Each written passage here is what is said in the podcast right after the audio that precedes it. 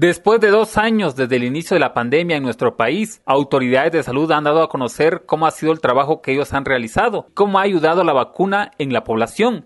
El doctor Juan Pablo Velázquez, director del área de salud de San Marcos, habló sobre este tema. Al inicio, cuando ya pues se comenzaron a suscitar los primeros casos, pues eh, eh, teníamos la incertidumbre y qué iba a pasar, ¿verdad? Porque de, eh, la población eh, señalaba qué va a hacer el Ministerio de Salud Pública o qué va a hacer directamente el gobierno con respecto al abordaje que se tiene que tener con relación a la pandemia.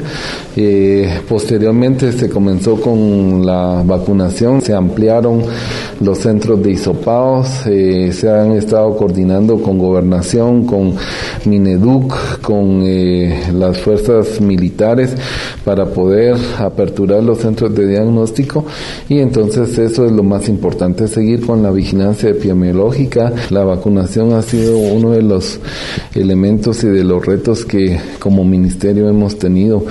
Quisiéramos de que todas las personas pues aceptaran de forma oportuna la, la vacunación. Sin embargo, ustedes son fieles testigos de que hay varios municipios en que por algunas razones desconocemos cuáles son, pues tenían a, a ser vacunados y realmente eso en lugar de beneficiarnos pues nos viene a afectar porque lo que nosotros queremos es de que ah, pues todo el departamento de San Marcos colabore con el Ministerio de Salud y pues se vacune eh, oportunamente. Personas que realmente se complican y llegan a necesitar los servicios hospitalarios son personas que hemos eh, evidenciado de que son renuentes en la vacunación y esa es, es la complicación mayor que se tiene, ¿verdad? Que lamentablemente no han aceptado la vacuna Emisoras Unidas, primera en noticias, primera en deportes.